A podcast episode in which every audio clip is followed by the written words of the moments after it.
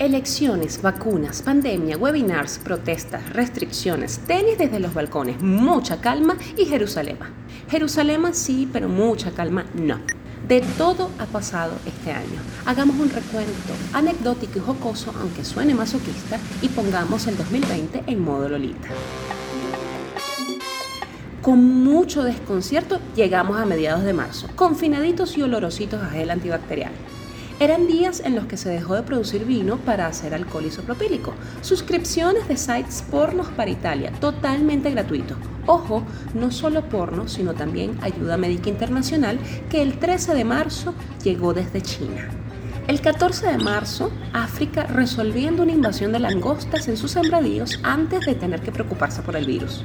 El 23 de marzo daba risa que la NASA confirmara que seis asteroides se acercaban a la Tierra esa misma semana. No, no daba risa. El 24 de marzo se reúnen las autoridades responsables por las Olimpiadas. Sí, ya era inminente olvidarnos de eso. Los diseñadores debían empezar a trabajar en el diseño de Japón 2021. Para el 25 de marzo, la venta de armas en los Estados Unidos ya se había disparado. es un eufemismo lo de dispararse. Mismo día en que el Fondo Monetario Internacional pide la suspensión de los pagos de deuda para países pobres. En las notas nacionales, el presidente de la República es acusado por el Departamento de Estado de los Estados Unidos, quienes ofrecen millones de dólares para su captura. Madre mía, se me hace que las sanciones no se van este año. Marzo fue eterno.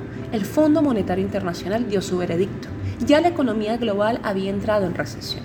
Marzo dejó angustias y varias imágenes tristísimas, como la del 28 de marzo, en la que un cura italiano bendice ataúdes a escala industrial. El COVID da escalofríos. Italia no es el único país con imágenes duras.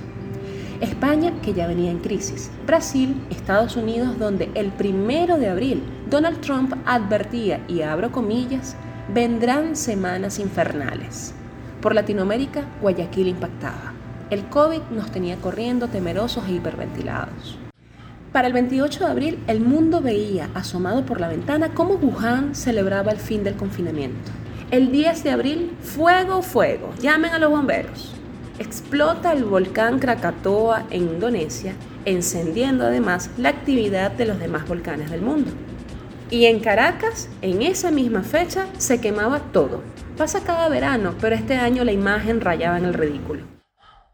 El 14 de abril, Donald Trump anuncia el stop del financiamiento para la OMS. Y el 17 de abril vuelven a tierra algunos astronautas estadounidenses y rusos que estaban en la Estación Espacial Internacional. Ahora, imagínense ser astronauta y regresar por fin al mundo confinado, vacío y apocalíptico. A mí que me dejen allá arriba un ratico más.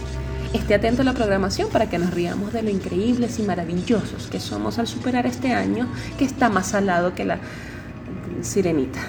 Para leer el recuento, síguelo por arroba en Twitter e Instagram. En la locución y producción, quien les habla, Joana Malavé.